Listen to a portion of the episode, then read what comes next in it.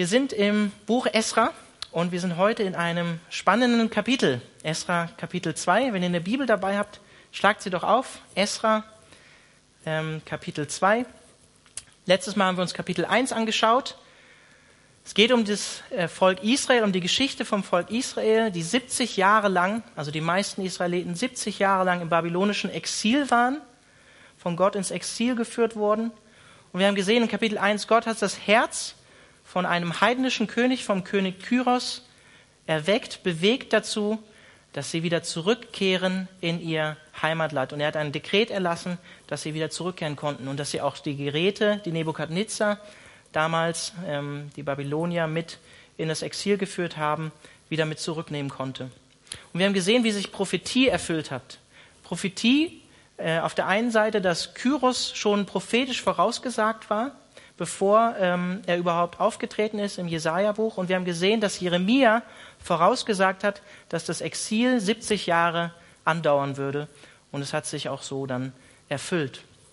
Und wir haben in diesem Kapitel für uns, für unser eigenes Leben gesehen, dass Gott souverän ist, dass Gott ähm, alles unter seinen Händen hält und ähm, ein treuer Gott ist, der ja einfach ähm, Vorsehung hat und weiß, was passieren wird und der aber auch ein Gott ist, der gut ist und uns versorgt. Weil wir haben gesehen, wie er auch die Israeliten versorgt hat mit allem, was sie brauchten, als sie wieder zurückgekehrt sind in ihr Land. Und das ist der Grund, warum wir auch ihm als Christen vertrauen können, wenn wir ihm gehören und zu seinem Volk gehören. Auch wenn Gott uns manchmal, darauf bin ich letztes Mal auch schon ein bisschen eingegangen, ins Exil schickt und in schwierige Zeiten schickt.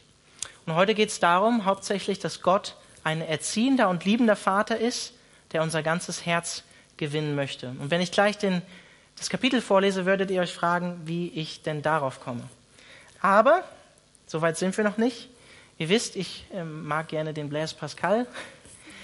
Ähm, und ich habe euch einen kleinen Abschnitt so für heute für die Predigt mitgebracht. Pascal schreibt Prophezeiungen. Die Herrschaft des Zepters, also er spricht da vom Zepter Jakob, was äh, Jakob vorausgesagt hat und wo er Juda gesegnet hat, seine zwölf Kinder Juda gesegnet hat. Die Herrschaft des Zepters wurde durch die babylonische Gefangenschaft nicht unterbrochen, weil die Rückkehr versprochen und vorausgesagt war, haben wir im Jeremia-Buch gesehen. Dieses Volk, das Volk Israel meint er hier, ist nicht nur durch sein Alter beachtlich, sondern es ist auch einzigartig durch seine Dauer, die von seinem Ursprung bis heute ununterbrochen gewährt hat. Denn während die Völker Griechenlands, Italiens, Lazedämons, Athens, Roms und die anderen, die so lange nach ihm gekommen sind, schon lange zugrunde gegangen sind, besteht dieses noch immer. Und den Anschlägen so vieler mächtiger Könige zum Trotz, die es hundertmal versucht haben, sie zu vernichten, wie ihre Geschichtsschreiber es bezeugen und was sich aus der natürlichen Ordnung der Dinge leicht erklärt, wenn man an die Fülle der Jahre bedenkt oder an die Fülle der Jahre denkt, blieben sie dennoch stets bewahrt. Und diese Bewahrung war vorausgesagt. Und indem sie von der ersten Zeit bis zu den letzten bestehen, umschließt ihre Geschichte, die Geschichte des Volkes Israels, mit ihrer Dauer die Geschichte aller anderen Völker. Und ich glaube, wir als Deutsche, wenn wir in, unsere, in unser letztes Jahrhundert schauen, können das bestätigen, dass Gott sie dennoch bewahrt hat. Und es ist interessant, nach dem Zweiten Weltkrieg hat Gott viele Juden wieder zurückgeführt in das ursprüngliche ähm, Israel. Auch wenn der säkuläre Staat, äh, der Staat Israel heute ein säkularer Staat ist, natürlich. Ne? Ist ja kein, kein Gottesstaat in dem Sinne. Kapitel 2. Einfach damit ihr das in Erinnerung behaltet, wir werden dort sehen, Gott zeigt hier, dass er das wahre Israel bewahrt hat und dass es weiter bestehen wird. Und wir sehen, wie Gott, der Gott Israels, treu ist einem gewissen Rest, den er sich ähm, übergelassen hat und dass er seinen Zusagen treu bleibt. Wir sehen hier, dass, dass Gott in dem Kapitel weiterhin an dem Israel festhält, was vor dem Exil schon existiert hat. Das ist eine Epoche der Neugründung und eine Wiederholung von den Gründungsereignissen, die wir schon mal im Exodus gesehen haben. Wir sehen den Einzug in das verheißene Land. Wir werden auch noch im Esra-Buch das Passamal sehen. Errichtung von dem Tempel, Verkündigung vom Gesetz und die Verteilung von dem Land. Mit anderen Worten, Erfüllung von prophetischer Verheißung. Und ich glaube persönlich, Gott nach Römer 9 bis 11 hat Israel nicht verworfen, nicht für immer verworfen. Wir sind eingepfropft in den, in den Ölbaum und am Ende, wenn Jesus wiederkommen wird, natürlich für Erlösung natürlich nur durch Jesus Christus. Wir leben in der Gnadenzeit und der Messias, Jesus, ist auch der Messias für Israel heute. Aber am Ende der Zeit, so verstehe ich Römer 11 besonders, Verse 17 bis 32, wenn es euch interessiert, wird Gott sich Israel zuwenden und sie werden ihn erkennen als den, der er ist. So viel dazu. Lukas hatte am vorletzten Mittwoch schon vorgewarnt, dass wir Vers für Vers durch das Esra-Buch gehen. Ähm, ich habe schon überlegt, ob ich Lukas heute die Textlesung machen lasse aber ich bin gnädig, er sitzt hinten an dem, an dem Mischpult. Deshalb mache ich heute die Textlesung, die 70 Verse. Ja, ihr könnt schon mal für mich beten und für euch selbst beten. Aber warum wird das gleich, was wir hier lesen, so genau aufgelistet? Ich glaube, das ist nicht unnötig oder überflüssig, sondern ich glaube, für die Leute, die es damals gelesen haben, und diese Sicht haben wir ja heute nach 2550 Jahren nicht mehr so, war das eine Ermutigung, nachdem sie 70 Jahre nicht mehr in ihrer Heimat waren und im Exil waren, das zu lesen, was wir jetzt gleich lesen. Also Esra Kapitel 2, Verse 1 bis 70. Ich fange nochmal mit Kapitel 1, Vers 5 an und springe dann in den ersten Vers von Kapitel 2. Da machten sich die Familienhäupter von Juda und Benjamin auf und die Priester und die Leviten, jeder dessen Geist Gott erweckte, um hinaufzuziehen und um das Haus des Herrn zu bauen, das in Jerusalem ist. Und dann Kapitel 2, Vers 1. Und dies sind die Söhne der Provinz Juda, die heraufgezogen sind aus der Gefangenschaft der Weggeführten, die Nebukadnezar, der König von Babel, nach Babel weggeführt hatte, und die wieder nach Jerusalem und Juda zurückkehrten, jeder in seine Stadt, die mit Zerubabel, Jeschua, Nehemia, Seraja, Reelaja, Mordechai, Bilsan, Mispa, Bigwai, Rehum und Baana kamen. Dies ist die Anzahl der Männer des Volkes Israel. Die Söhne Pahoschs waren 2172. Die Söhne Shephatjas waren 372. Die Söhne Arachs 775. Die Söhne Pachat Moabs von den Söhnen Jeschuas und Joabs 2812 die Söhne Elams 1254, die Söhne Sattus 945, die Söhne Sakkais 760, die Söhne Banis 642, die Söhne Bebeis 623, die Söhne Asgats 1222, die Söhne Adonikams 666, die Söhne Bigweis 2056, die Söhne Adins 454, die Söhne Atas von Hiskia 98, die Söhne Bezeis 323, die Söhne Joras 112, die Söhne Haschums 223, die Söhne Gibas 95, die Söhne Bethlehems 123, die Männer von Netofa 56, die Männer von Anatot 128, die Söhne Asmavets 42, die Söhne von Kirjat Arim, Kephira und Beerot, 743. Die Söhne von Rama und Geba, 621. Die Männer von Michams, 122.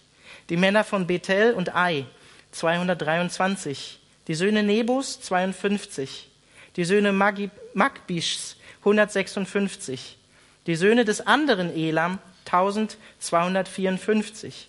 Die Söhne Harims, 320 die Söhne Lots, Hadiz und Onus 725, die Söhne von Jericho 345, die Söhne Senaas 3630, die Priester, die Söhne Jedajas vom Haus Jeschuas waren 973, die Söhne Immas 1052, die Söhne Paschhurs 1247, die Söhne Harims 1017, die Leviten, die Söhne Jeschuas und die Kadmiels von, von den Söhnen Hodavias, 74.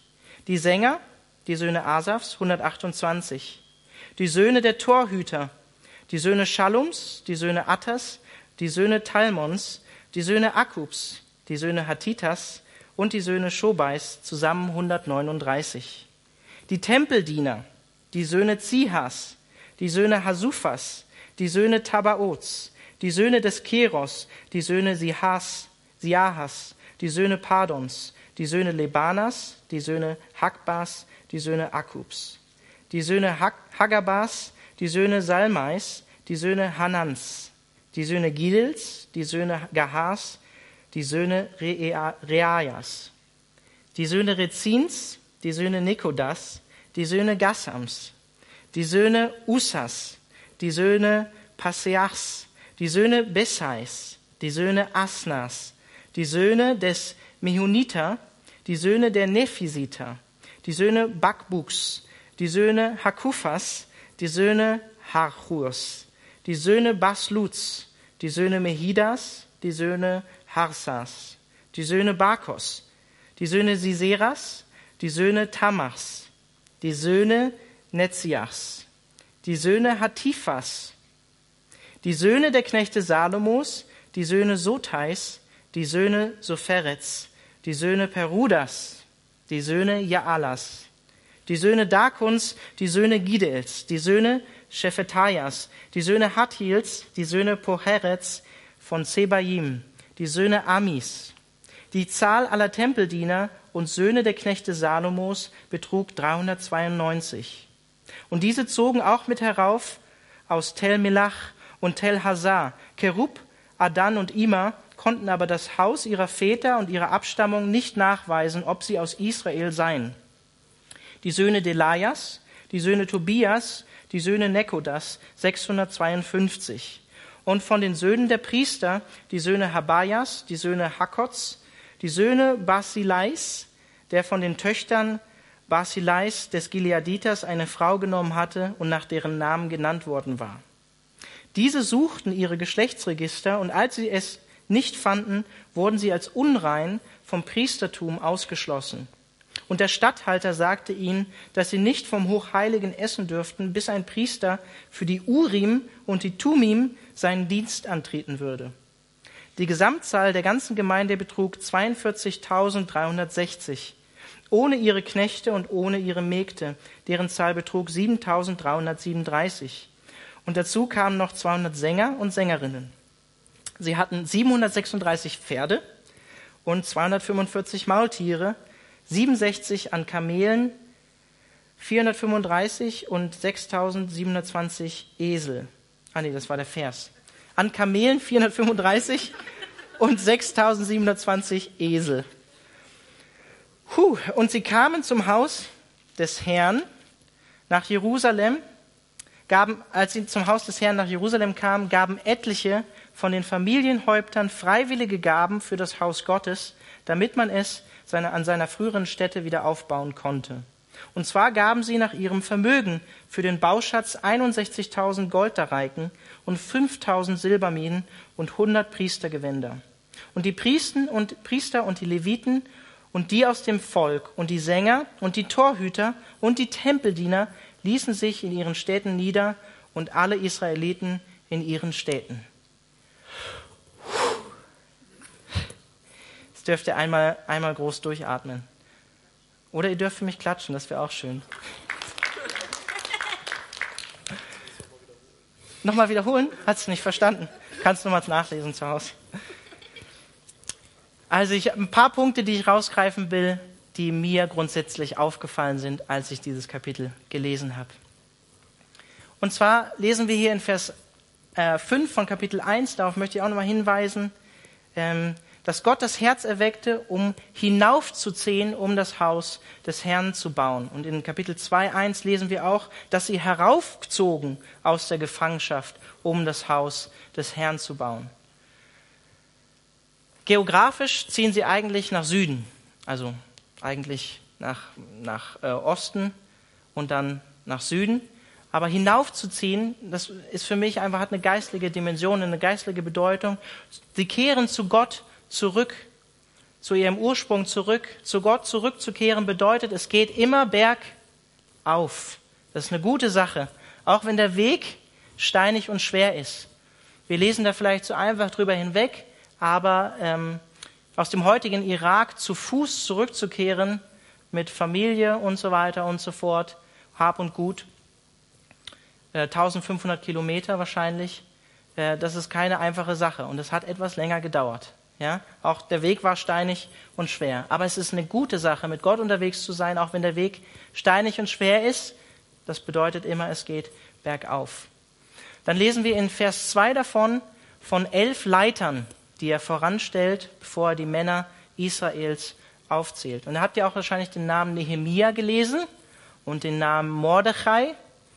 Wahrscheinlich sind es nicht der Nehemia, der noch später im Esra-Nehemia-Buch kommt, oder der Mordechai aus dem Buch Esther, weil die ein paar Jahre später erst auftreten. Und wir haben diese selbe Liste auch nochmal im Nehemia-Buch. Also erinnert euch, Esra Nehemia ist eigentlich ein Buch in der hebräischen Bibel. Ähm, wir haben diese selbe Liste nochmal in Nehemia 7. Ja? Und da gibt es, also ja, die werden wir vielleicht auch nochmal lesen. Vielleicht kommen keine Leute mehr nächstes Mal. Naja, ähm, Nehemiah 7 und die ist etwas unterschiedlich. Da gibt es kleine Veränderungen. Vielleicht in der Überlieferung des Textes gab es da einfach Abschreibefehler. Wir wissen es nicht genau. Aber es werden zwölf Namen in Nehemiah 7 genannt, die vorangestellt werden. Und zwar wird noch der Name Nahamani genannt. Und ich glaube, das ist eine Anlehnung äh, an die zwölf Stämme von Israel. Und es zeigt wieder diese Kontinuität dass Israel noch immer Bestand hat und dass Gott treu war seinem Volk gegenüber. Man könnte in Esra 2 den Namen von, äh, von ähm, Sespasar dazu zählen, wobei ich das auch schon problematisch finde, den dazu zu zählen, weil Zerubabel wahrscheinlich gleichzusetzen ist mit dem Namen Sespasar. Sespasar ist der babylonische Name von einer heidnischen Gottheit und Zerubabel ist hebräisch und bedeutet Spross Babels, also geboren wahrscheinlich in Babel. Beide Namen, Sespasar, ich weiß ein bisschen, es sind ja viele Namen hier in dem Text, beide Namen, Sespasar und Zerubabel, werden im Esra-Buch, lesen wir später, wen es interessiert, Esra 3, 8 bis 10 und ähm, Kapitel 5, Vers 16, genannt als die Personen, die den Grundstein für den Tempel gelegt haben. Sespasar und Zerubabel.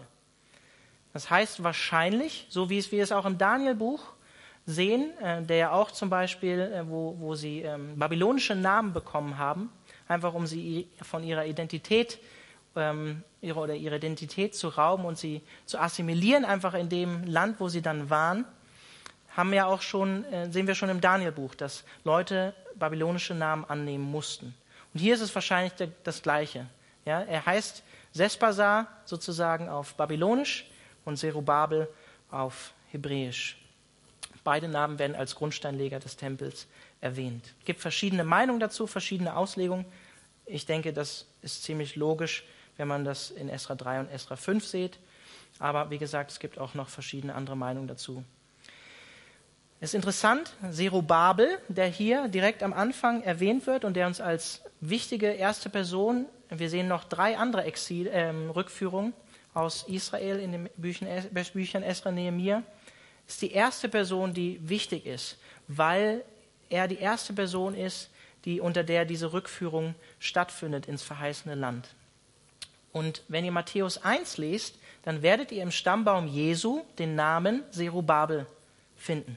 Weil Serubabel aus der Linie Davids kam und durch den ist natürlich unser Erlöser, unser Retter, der Messias, Jesus Christus, gekommen. Ja, und er war der Fürstregent bzw. der Statthalter von der Provinz Juda, sozusagen ein Nachfolger vom König David, aus dem der Spross Israels, der Erlöser eines Tages, der Messias, der Meschiach kommen sollte. Und dann lesen wir hier auch in Kapitel 2, äh, in Vers 2, Kapitel 2 von dem Namen Jeshua. Das war wahrscheinlich, das ist übrigens äh, der hebräische Name für Jesus, also gräzisiert dann Jesus. Ähm, war der Hohepriester zu der damaligen Zeit. Das sehen wir auch noch im Sacharja-Buch und im Haggai-Buch. Dann, wenn wir diese ganze Auflistung von Namen, wie wir sie eben gerade aufmerksam zugehört natürlich, ist euch natürlich aufgefallen, da werden spezifisch Priester erwähnt, Leviten, Sänger, Tempeldiener und Torhüter. Priester, Leviten, Sänger, Tempeldiener natürlich wichtig. Für was? Für den Tempeldienst. Wir haben in ähm, Vers 5 in Kapitel 1 gelesen, um hinaufzuziehen, um das Haus des Herrn zu bauen, das in Jerusalem ist. Das ist das Ziel, Gottes Haus wieder aufzubauen. Logischerweise werden hier dann extra Priester, Leviten, Sänger, Tempeldiener erwähnt, die für den Tempeldienst wichtig sind. Und die Torhüter, wichtig natürlich, sehen wir noch im Nehemia-Buch, wo die Stadtmauer wieder aufgebaut wird, für den Schutz der Stadt werden hier explizit aufgezählt. Das eigentliche Ziel war, Gottes Haus, Gottes Tempel wieder aufzubauen. Und dann, Verse 59, ist euch sicherlich auch aufgefallen, wenn, wenn es mal so aus dem Trott der Namen rausging. Und diese zogen auch mit herauf aus Tel Melach und Tel Hazar, Kerub, Adan und Immer, konnten aber das Haus ihrer Väter und ihrer Abstammung nicht nachweisen, ob sie aus Israel seien. Und dann Verse 62 bis 63. Diese suchten ihre Geschlechtsregister und als sie es nicht fanden, wurden sie als unrein vom Priestertum ausgeschlossen. Und der Statthalter sagte ihnen, Statthalter ist wahrscheinlich Zerubabel, Sespasar, und der Statthalter sagte ihnen, dass sie nicht vom Hochheiligen essen durften, bis ein Priester für die Urim und die Tumim seinen Dienst antreten würde. Priester, ja, die mussten aus dem Stamm Levi kommen und Nachkommen vom Aaron sein, lesen wir in 4. Mose 3. Und das war, lesen wir hier, teilweise nicht nachweisbar, dass dem so ist bei einigen Priestern. Und deshalb wurden sie aus dem Priesterdienst ausgeschlossen, lesen wir. Und eventuell, ihr habt ja wahrscheinlich hier auch gelesen, hier Urim und Tumim, was ist das denn? Das muss man ehrlich gesagt zugeben, das wissen wir heute auch nicht zu 100 Prozent. Aber wir lesen auch in den fünf Büchern Mose davon, dass es wahrscheinlich eine Art Los war, was der hohe Priester in seinem Gewand in einer Schatulle getragen hat, um Gott damit zu befragen. Ja? Urim und Tumim. Ich habe selber auch lange nicht mehr gehört oder gelesen, bis es mir heute im Text begegnet ist. Also wundert euch nicht, wenn ihr es zum ersten Mal vielleicht hört, ja? Und vielleicht bezieht sich das darauf, dass sie Gott erst befragen mussten, ob sie wirklich sozusagen aus der Priesterlinie kommen, auch wenn sie es nicht nachweisen konnten. Wäre eine mögliche Auslegung von diesem Vers. Was aber viel wichtiger ist und was hier heraussticht in diesen Versen, die ich gerade nochmal vorgelesen habe, Verse 59 und 62 bis 63, dass Israel, was wieder zurückkehrt aus Babylon, was wieder zurückkehrt aus Babylon, will Gott in den Verordnungen, die Gott seinem Volk gegeben hat, wieder treu sein. Sie wollen wieder heilig leben. Sie wollen nicht irgendwen zum Priesterdienst zulassen, sondern sie wollen sich nach Gottes Wort richten und denjenigen zum Priesterdienst zulassen, der auch wirklich aus dem Stamm Levi, aus dem Geschlecht Aarons kommt. Das ist eine gute Sache, die wir hier lesen. Sie wollen Gott gehorsam sein. Und dann lesen wir hier, es fällt mir auch auf, wenn wir, den, den, wenn wir das Kapitel das erste Mal lesen, Verse 68 bis 69. Und als sie zum Haus des Herrn nach Jerusalem kamen, gaben etliche von den Familienhäuptern freiwillige Gaben für das Haus Gottes, damit man es an seiner früheren Stätte wieder aufbauen konnte. Und zwar gaben sie nach ihrem Vermögen für den Bauschatz 61.000 Goldareiken und 5.000 Silberminen und 100 Priestergewänder. Sie kommen zurück, nochmal als Erinnerung, um den Tempel wieder aufzubauen. Und als sie nach Jerusalem kommen und sehen wahrscheinlich Tempelreste verbrannt,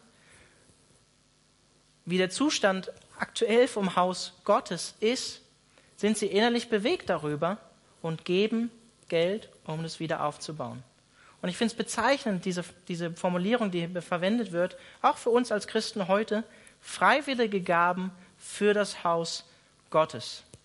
Schlagt nun mit mir, wenn ihr die Bibel dabei habt, 2. Korinther 9 auf. Verse 6 und 7.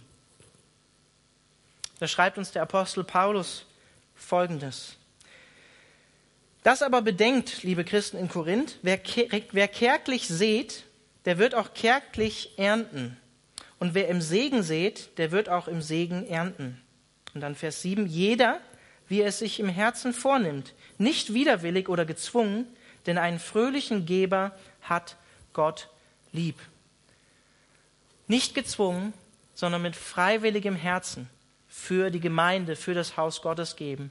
Das ist eine wichtige Erinnerung, die wir hier aus diesem Kapitel auch mitnehmen können. Und dann lesen wir in einem Vers weiter in Kapitel 2, Vers 69, jeder gab nach seinem Vermögen. Wenn ihr den Finger noch immer in 2. Korinther habt, geht mal ein Kapitel zurück, Kapitel 8, und ich lese die Verse 10 bis 13. Und dann schreibt Paulus, ich gebe hierin einen Rat. Es ist gut für euch, Korinther, weil ihr nicht nur das Tun, sondern auch das Wollen seit vorigem Jahr angefangen habt, dass ihr jetzt auch das Tun vollbringt, damit der Bereitschaft des Willens auch das Vollbringen entspricht aus dem, was ihr habt. Denn wo die Bereitwilligkeit vorhanden ist, da ist einer wohlgefällig entsprechend dem, was er hat, nicht entsprechend dem, was er nicht hat.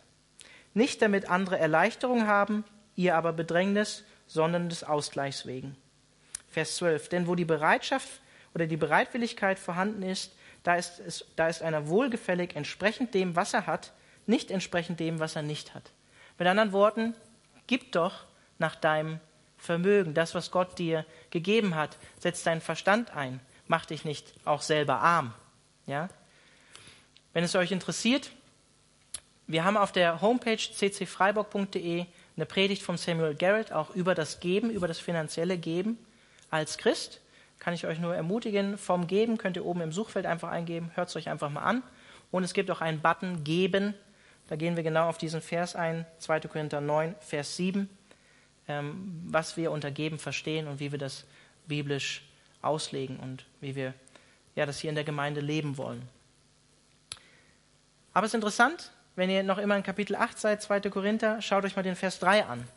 Ja, da schreibt Paulus, denn nach ihrem Vermögen, ja, ich bezeuge es, über ihr Vermögen hinaus waren sie bereitwillig für die Gemeinde in Jerusalem zu geben, die in einer Notsituation war. Also die Situation kann es natürlich auch geben, dass Gott uns das aufs Herz legt und ob wir wissen, äh, obwohl wir wissen, wir haben vielleicht eigentlich gar nicht dieses Vermögen, ja, wir geben, geben sozusagen über unser Vermögen hinaus. Und das sind gewisse Situationen, wo uns Gott natürlich auch Glauben schenken muss oder wo unser Herz bewegen muss, sagen muss, hey, ich will, dass du für diese oder eine Sache, ähm, die ich dir aufs Herz lege, dass du dafür mehr gibst oder dass du dafür extra gibst, finanziell. Und das ist ein Glaubensschritt, das zu tun. Das ist ein Glaubensschritt, das zu tun. Aber ich möchte nochmal daran erinnern, das, was Paulus dann in Kapitel 9 schreibt, wer wenig sät, der wird auch wenig ernten, sagt Paulus. Das meint natürlich geistlichen Segen. Das heißt nicht nur, weil ich mehr Geld gebe in die Gemeinde, gibt Gott mir 1500 Euro dann irgendwann mehr zurück. Das ist damit nicht gemeint. Aber es gibt durchaus Situationen, so wie wir es hier in Vers 3, Kapitel 8 lesen, wo wir, wo Gott uns herausfordert, über unser Vermögen auch hinauszugeben.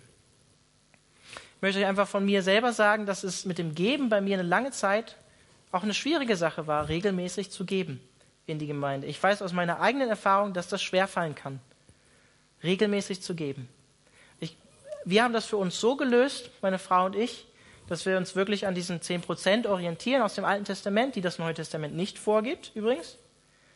Das Neue Testament kann man gut als Anhaltspunkt geben, aber man kann vielleicht auch darüber hinausgehen. Ne?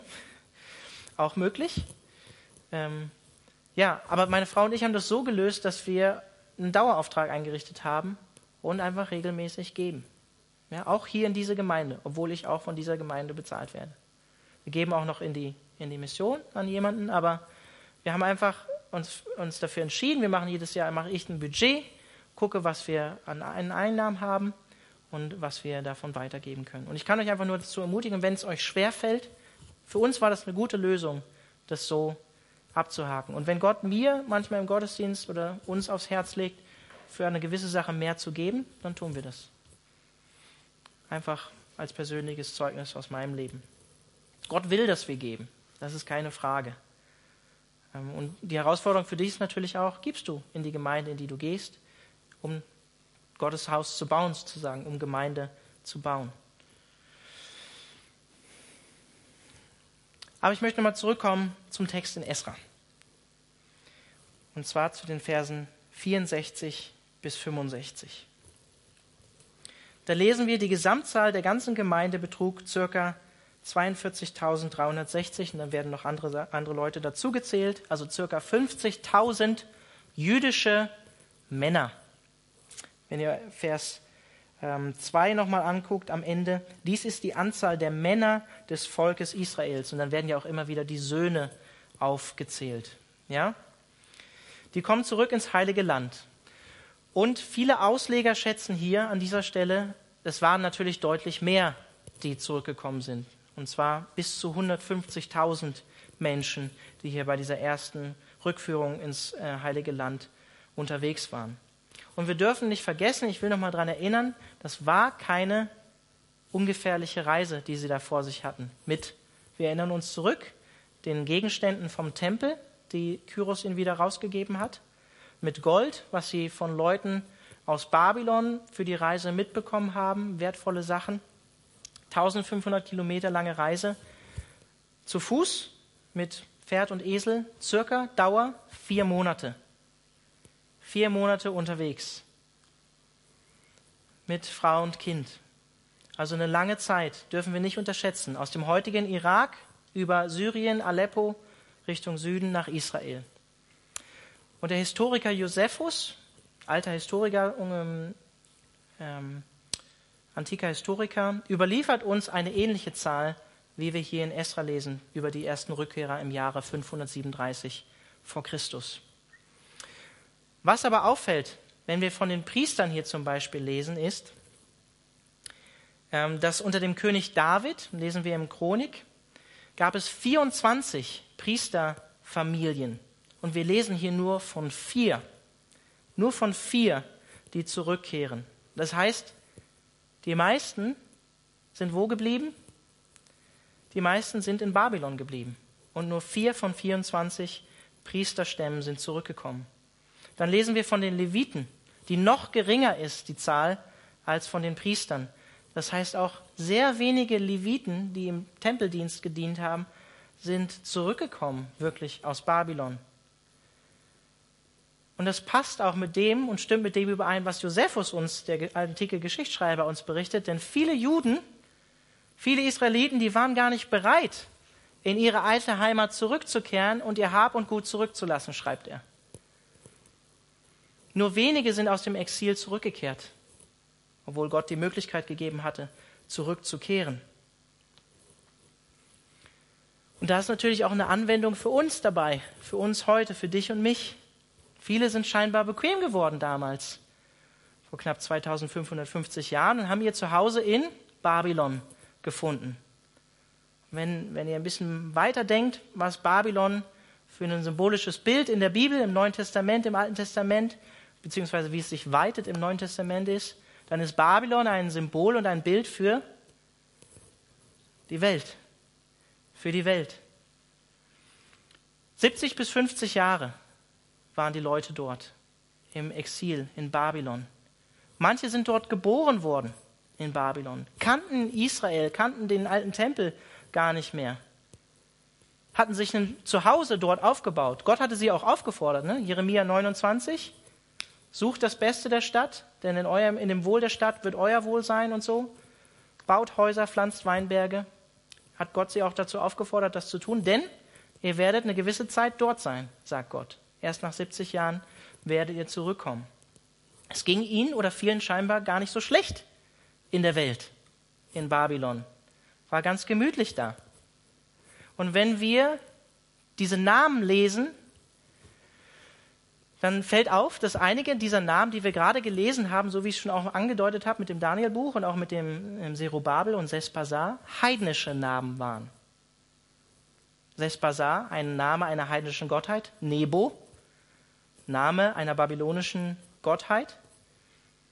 Und die Frage ist natürlich, die wir uns hier selber dann stellen müssen, ist, wo bist du, wo bin ich zu Hause? Wollen wir ein Teil von Gottes Volk, von seiner Kirche sein, aber finden es gemütlicher, in Babylon zu bleiben, in der Welt zu bleiben? Sind wir vielleicht geistlich gesprochen gemütlich geworden und bleiben lieber zurück in Babylon, anstatt uns auf diese harte, beschwerliche Reise zu machen, nach Hause zu kommen, das Alte, das Gewohnte zurückzulassen, das Gemütliche und uns auf den Weg zu machen, mit Gott neu aufzubrechen. Und ich glaube, einige von euch, die vielleicht heute Abend hier sitzen, die wissen ganz genau, was Gott da in eurem Leben mit meint. Gott weiß und ihr wisst, wo ihr bequem geworden seid, wo ihr mit einem Fuß noch immer in Babylon seid, wo ihr vielleicht innerlich gespalten seid. Ein Fuß in Babylon, ein, ein Fuß im verheißenen Land oder auf dem Weg dorthin. Und ich möchte euch einfach ermutigen, macht ganze Sache mit Gott. Macht ganze Sache mit Gott und bringt das, wo ihr genau wisst, da bin ich innerlich eigentlich doch noch in Babylon, bring das doch zu Gott. So wie wir es hier auch in den Versen gelesen haben, Israel hat sich danach wieder gesehnt, heilig vor Gott zu leben. Priester, die nicht aus der Linie Aarons kamen, wurden vom Priesterdienst ausgeschlossen. Heiligkeit ist eine wichtige Sache, heilig vor Gott zu leben, ihm gehorsam zu sein, wieder in seinen Wegen zu wandeln, wenn wir in Babylon waren. Und wie sieht das aktuell in deinem Leben aus? Ich weiß nicht, was du über die Fastenzeit denkst. Wir sind gerade in der Fastenzeit, haben letzten Mittwoch mit Aschermittwoch in die Fastenzeit gestartet. Ich kämpfe da manchmal ein bisschen mit meiner Frau. Ich selber bin jetzt nicht groß traditionell oder so aufgewachsen. Weil meine Frau sagt immer, ja, Fastenzeit, ja. Warum muss man das denn jetzt zu der Zeit machen? Sage ich auch, ja, muss man ja nicht zu der Zeit. Aber wann machen wir es denn sonst? Also ich kenne mich selbst. Und wenn es schon diese Vorlage gibt, zu sagen, hey, sich bewusst mal in der Fastenzeit auf Dinge zu verzichten, die uns die Welt anbietet. Ich denke, so wie Sam das auch gesagt hat in der Predigt vom Fasten, übrigens könnt ihr euch auch online anhören, vom Fasten eine Predigt über das Fasten, ist natürlich auch über, auf, das, vom, vom, auf das Essen zu verzichten für eine gewisse Zeit. Es hat schon was damit zu tun. Und ich, da muss ich einfach einen Seitenschwenk machen. Ähm, ich habe jetzt gerade von Tertullian, das war ein Kirchenvater, 200 nach Christus, einen Text übers Fasten gelesen und eigentlich ähm, so logisch, aber ich fand es ganz interessant, das zu lesen. Ich habe das auch auf Facebook, glaube ich, geteilt, als ich die Predigt vom Sam nochmal geteilt habe. Aber er schreibt, ähm, das Fasten ist eine wichtige Sache, weil die erste Sünde eine Sünde war. Worum ging es da? Um Essen, oder? Also ich liebe gutes Essen, ja, nicht, dass ihr mich falsch versteht und so, aber äh, das war mir so, als bis ich das gelesen habe, so war, das war mir mit dem Zusammenhang Fasten War mir doch irgendwie gar nicht so bewusst. Dabei ist es eigentlich ziemlich offensichtlich, oder?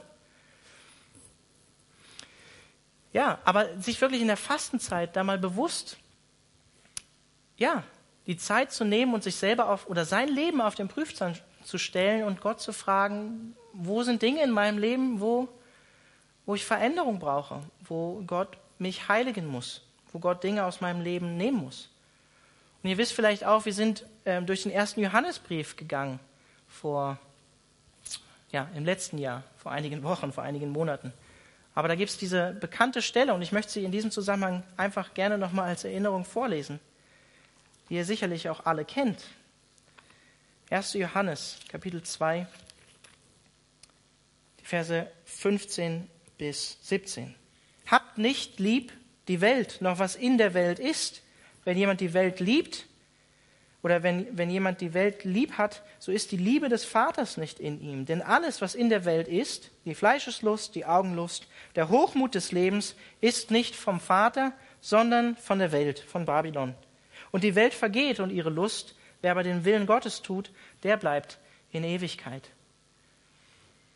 Wir als Gemeinde, wir als Kirche, du als Christ, als Nachfolger Jesus, du bist herausgefordert, nicht in Babylon zu leben, nicht in der Welt zu leben, sondern Gemeinde zu leben. Was meine ich damit? Griechisch Ekklesia. Weiß jemand, was Ekklesia wortwörtlich heißt? Herausgerufene. Wir sind herausgerufen aus dieser Welt. Nicht mehr von dieser Welt, in dieser Welt, aber nicht mehr von dieser Welt. Ekklesia, wir sind herausgerufen aus dieser Welt. Das heißt für uns, wir sollten salziges Salz sein, geschmackvolles Salz für diese Welt da draußen und nicht wie diese Welt da draußen.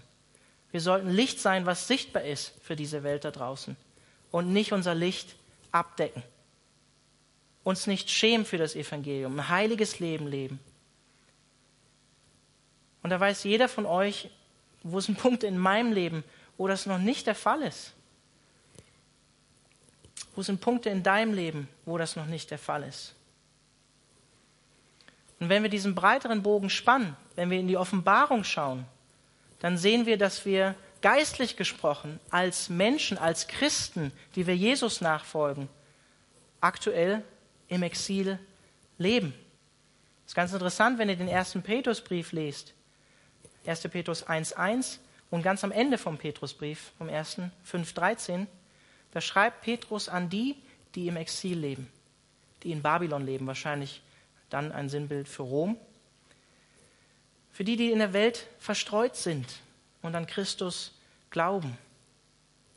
Vielleicht natürlich an messianische Juden, die auch Jesus angenommen haben, schreibt dort der Petrus. Aber wir sind geistlich gesprochen im Exil und das Exil für uns als Christen wird enden, wenn Jesus Christus eines Tages wiederkommt und sein Reich gänzlich aufrichtet. Ich möchte diese Erinnerung einfach nochmal deutlich aussprechen. Diese Welt hier, in der wir jetzt leben, ist nicht unser Zuhause als Christen, sondern wir warten auf was? Offenbarung 21? Auf ein neues Jerusalem. Wir warten auf ein neues Jerusalem, was aus dem Himmel für uns herabkommt. Unser Bürgerrecht ist nicht mehr hier auf dieser Erde, sondern unser Bürgerrecht ist im Himmel. Jesus ist für uns, für dich und mich ins Exil gegangen, an unserer Stelle sozusagen, in diese Welt gesandt worden, hat die Strafe des Exils an unserer Stelle getragen, an seinem Leib getragen, damit unsere Beziehung wiederhergestellt werden kann zum Vater. Und er ist jetzt im Himmel und bereitet dir und mir, wenn du Christus nachfolgst, eine Wohnung vor im Himmel. Und ich möchte einfach nochmal dazu ermutigen, lebst du mit dieser Perspektive? Mit dieser Perspektive Ewigkeit? Oder hältst du krampfhaft an der Welt und Babylon, den Dingen, die diese Welt bietet, fest? Bist du bereit, aufzubrechen neu im Glauben? Dinge zurückzulassen und dich auf den Weg zu machen, so wie wir es hier beim Volk Israel sehen, was wirklich für mich wirklich eine ermutigende Sache ist, was wir hier in Kapitel 1 und 2 über das Volk Israel lesen. Bist du bereit aufzubrechen und auch den Glauben zu haben, wie wir es am Sonntag jetzt auch von Brandon gehört haben? Ich kann euch auch nur ermutigen, euch die Predigt nochmal anzuhören. Es war eine richtig gute Predigt, wie ich fand. Den Glauben zu haben, dass Gott mehr für dich bereithält als diese Welt da draußen, die du kennst. Gott hat mehr für dich. Wo lebst du? Bist du vielleicht noch in Babylon oder bist du schon mit Christus unterwegs zum neuen Jerusalem? Und zweiter Punkt, den ich hier heute Abend mitgeben möchte, dann komme ich auch schon fast zum Schluss. Gott erzieht uns als seine Kinder, weil er uns liebt.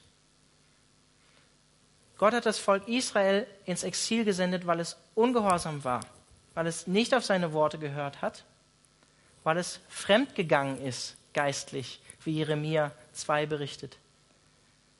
Und trotzdem sagt Gott in Jeremia 29, ihr alle kennt diesen Vers, ich habe Zukunft und Hoffnung für euch. Es ist noch nicht vorbei. Ja, ich sende euch ins Exil. Und ja, das ist eine harte Strafe, aber mein Plan für euch ist Zukunft und Hoffnung. Mein Ziel ist, euch wieder auf den richtigen Weg zu bringen, nachdem ihr auf Abwege gegangen seid und euer Herz letztlich eigentlich als Vater zurückzugewinnen. Aus einer Vaterliebe heraus tut Gott das, als liebender Vater. Und weil er die Israeliten liebt, lässt es auch zu, dass sie nach, ins Exil gehen, wenn sie mit der Welt liebäugeln und anderen Göttern nachlaufen. Er lässt das zu, dass Adam und Eva von der Frucht essen. Könnte man natürlich auch weiterführen in der biblischen Geschichte mit anderen Beispielen jetzt. Und er lässt Adam und Eva die Konsequenzen, lässt dich und mich heute noch die Konsequenzen tragen von dem, was wir getan haben. Auch wenn am Ende Jesus Christus die Konsequenzen letztlich getragen hat. Keine Frage. Aber wir ernten als Menschen auch das, was wir sehen. Im Gleichnis vom verlorenen Sohn, was Jesus erzählt, lässt der Vater den Sohn ziehen. Er lässt ihn gehen. In Lukas 15 kommen wir irgendwann mal im Sonntagsgottesdienst auch noch dazu, wenn wir irgendwann in Kapitel 15 ankommen, ähm, in unserem Leben noch. Aber der Vater lässt ihn gehen. Der Vater lässt ihn gehen in der Hoffnung, dass er eines Tages wieder zur Besinnung kommt, nachdem er die Welt gesehen hat, zurückkehrt und heimkommt zu seinem Vater im Himmel. Und ich kann euch nur dazu ermutigen, wenn ihr das hart findet, dass Gott ein Vater ist, der erzieht aus Liebe heraus, lest mal Hebräer 12, Verse 4 bis 14. Da steht sogar, dass unsere Sohn- oder Tochterschaft dadurch erwiesen wird, dass Gott uns erzieht und auch mal eine strenge Hand auf uns legt und uns auch, ja, ähm, manchmal harten Situationen im Leben aussetzt, damit wir wieder zu ihm zurückkommen. Und ich möchte am Ende wirklich dazu einladen, zu ihm zurückzukommen.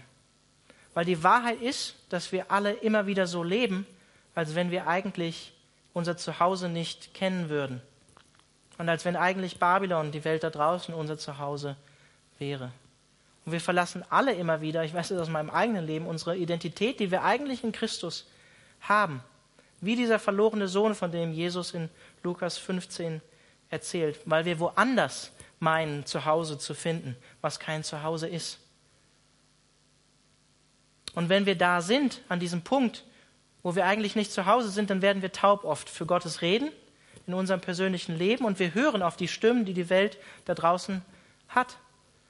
Wir versuchen nach den Maßstäben dieser Welt da draußen zu leben, aber wir stellen fest, wir werden nicht glücklich in der Welt da draußen und nach den Maßstäben, wie diese Welt da draußen funktioniert. Und wir wissen eigentlich, du und ich, wir wissen eigentlich tief in unserem Inneren, dass wir an einem falschen Ort unser Zuhause suchen. Und wir begehen immer wieder geistlichen Ehebruch, so wie es auch Israel getan hat. Wir gehen geistlich gesprochen fremd, suchen bei anderen Götzen, was auch immer das für dich ist, Liebe und Wärme, ein Zuhause. Aber vielleicht bist du auch heute Abend hier und sagst, nee, Exil, Babylon, Welt, ich war immer zu Hause. Alles cool. Da möchte ich dich nochmal dran erinnern, in dem Gleichnis vom verlorenen Sohn ist die Frage, wer eigentlich der verlorene Sohn ist. Ob es der ist, der ganz offensichtlich in der Welt ist oder der, der die ganze Zeit zu Hause war. Bei seinem Vater, der ältere Sohn, über den wir schnell hinweglesen. Vielleicht bist du auch der ältere Sohn, der meint, die ganze Zeit zu Hause zu sein und eigentlich alles richtig zu machen. In Wahrheit aber ein frommes Leben führt, ein religiöses Leben führt, ohne eine wirkliche lebendige Beziehung zu Jesus Christus zu leben, ohne wirklich bei seinem Vater zu Hause zu sein. In Wahrheit kommst du vielleicht in die Gemeinde, betest, hörst Predigten, singst Lobpreislieder, ohne wirklich in deinem Herzen zu Hause bei Jesus Christus zu sein. Du wirst nicht liebevoller wie Jesus, wie dein himmlischer Vater, sondern eigentlich immer verbitterter, wie der ältere Sohn. Du lebst nach außen hin ein scheinbar gutes Christsein, belügst dich und andere aber dabei selbst. Und das Schlimmste dabei, du belügst eigentlich deinen himmlischen Vater und versuchst ihm etwas vorzumachen.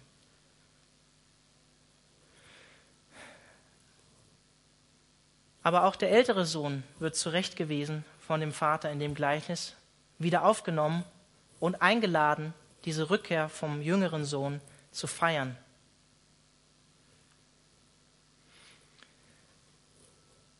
Und bevor Gott uns aus der Verbannung, aus dem Exil, aus der Sklaverei führen kann, muss das passieren, was wir auch in Esra 1, Kapitel 5 auch gelesen haben. Gott muss unseren Geist neu erwecken. Er muss in uns durch den Heiligen Geist einen Neuanfang schenken, eine neue Hingabe schenken in uns. Und alles, was du und ich dafür tun müssen, ist, die Bereitschaft zu haben, zu sagen, ja, das will ich. Ich will wieder zu ihm kommen, umkehren. Auch wenn der Weg danach vielleicht lang und beschwerlich und anstrengend ist. Und Christ sein heißt auch, sein Kreuz auf sich nehmen, Jesus nachzufolgen und diese Welt da draußen zu verleugnen. Und Jesus ganz mit ganzem Herzen nachzufolgen. Aber es lohnt sich. Dieser Weg lohnt sich. Die Frage, die ich hier am Ende dann noch loswerden möchte, ist vielmehr eigentlich, nimmst du diese Einladung auch an, die Gott dir macht, nach Hause zu kommen, zu ihm? Nimmst du diese Freiheit an, wie es hier dem Volk Israel wieder schenkt, nach Hause zu kommen? Bist du bereit, aufzustehen, deine Sachen zu packen und zu gehen, dich auf den Weg zu machen, zurückzukehren? Bist du bereit, diese neuen Kleider anzunehmen, die der liebende Vater in dem Gleichnis von verlorenen Sohn seinem zurückkehrenden Sohn schenkt? Er gibt ihm neue Kleider, bietet ihm neue weiße Kleider an. Ich glaube, jeder Name, den wir hier in Esra 2 gelesen haben, ist wichtig und der zählt. Genauso wie von der Liste oder von dem Buch, von dem wir lesen im, am Ende im Buch der Offenbarung, vom Buch des Lebens, wo die Namen derjenigen drinstehen, die zu Gott gehören. Und ich stelle diese einfache Frage, weißt du, ob dein Name drinsteht? Ich glaube, für Gott ist jeder Name wichtig und jeder Name zählt. Und er will, dass viele Namen dazukommen in dieses Buch. Und deswegen wollen wir evangelisieren als Gemeinde. Jesus selbst sagt zu seinen Jüngern, freut euch nicht darüber, dass euch die Dämonen untertan sind und dass ihr sie austreibt, zu seinen Jüngern, sondern freut euch vielmehr, dass eure Namen im Himmel geschrieben sind, sagt Jesus selbst. Und Jesus macht das möglich weil wir einen liebenden Vater haben. Jesus ist nämlich, vielleicht habt ihr diese Perspektive noch nie gehört, Jesus ist nämlich selbst nicht nur ins Exil gegangen für uns, um uns wieder nach Hause zu bringen, sondern Jesus ist selbst der verlorene Sohn geworden für dich und mich. Verstoßen von Gott, von seinem Vater, verlassen am Kreuz. Das Kreuz für uns und für dich und mich genommen, damit wir zurück nach Hause zum Vater kommen können. Lass uns beten.